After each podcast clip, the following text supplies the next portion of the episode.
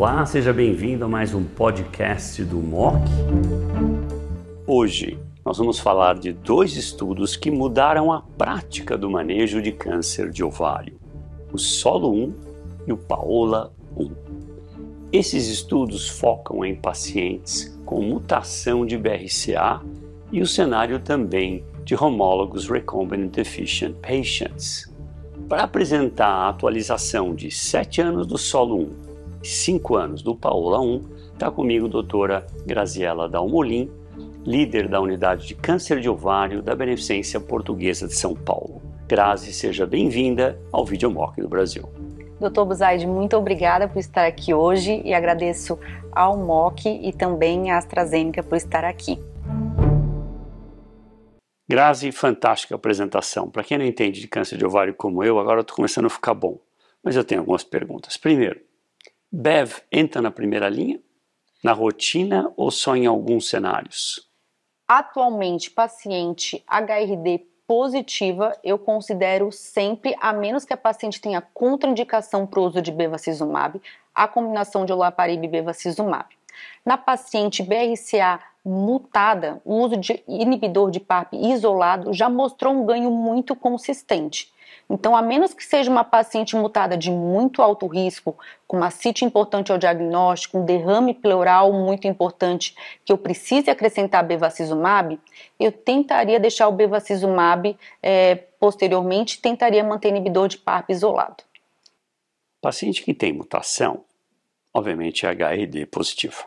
Nós estamos falando daqueles 20% a mais que tem o Brackness phenotype, mas que não é mutada mas comporta-se como tal, tem um defeito de reparo de DNA. De DNA. Então, se a pessoa está mutada, obviamente o HRD não vai ser pedido.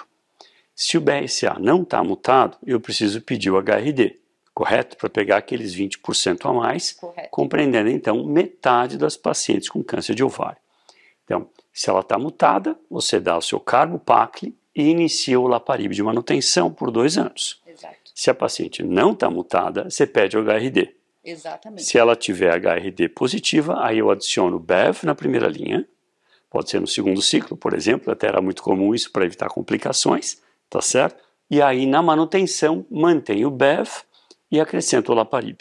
É correto isso? Exatamente. É muito importante a gente lembrar de solicitar tanto o BRCA quanto né, o teste HRD são hoje fundamentais para a escolha. Se já está mutado, não precisa HRD, porque Exatamente. vai vir HRD positivo, correto? Exatamente. Tá a, a sua preocupação com mielodisplasia ou barra leucemia, quando você suspeita uh, um paciente está com uma anemia pior, está caindo branca, parece alguma célula imatura, o que é que faz você falar, opa, pode ser que eu tenha uma complicação? Foi raro, foi um e pouco por cento, é um número menor de 2%, mas talvez seja um pouco maior do que o placebo, como mostrou o solo 1.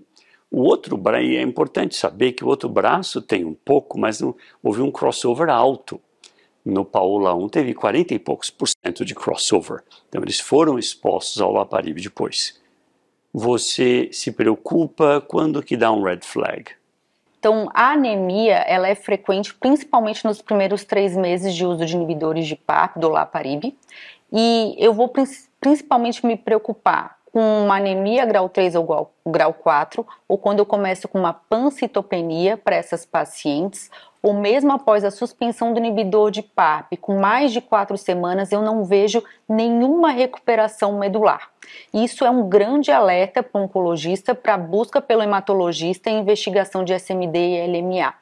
No primeiro ano de uso de inibidor de PARP, habitualmente eu faço é, exames laboratoriais com hemograma e bioquímica é, mensais, depois a gente já pode espaçar isso, mas é, principalmente pancitopenia e toxicidades acentuadas que não melhoram com a suspensão após quatro semanas fazem a gente pensar em investigação de SMD-LMA. Vocês ouviram hoje a atualização de 7 anos do Solo 1 e de 5 anos do Paola 1. Esses estudos ensinaram que todo paciente com câncer de ovário nós temos que pedir análise de mutação de BRCA1 BRCA2. Se está negativo, tem que pedir HRD porque 20% a mais vai ter um HRD positivo, compreendendo então os 25-30 mais os 20 do HRD. Quase metade dos pacientes com câncer de ovário vão ter uma perturbação de reparo do DNA e, portanto, benefício com o uso de olaparib na manutenção. Todo paciente que tem mutação, ela daria uma químio, seguido então de manutenção de olaparib. Quem não tem mutação, mas tem HRD, ela favorece o uso de BEV e na manutenção fica BEV com olaparib. Essa é o take home message para vocês. Muito obrigado. Muito obrigada.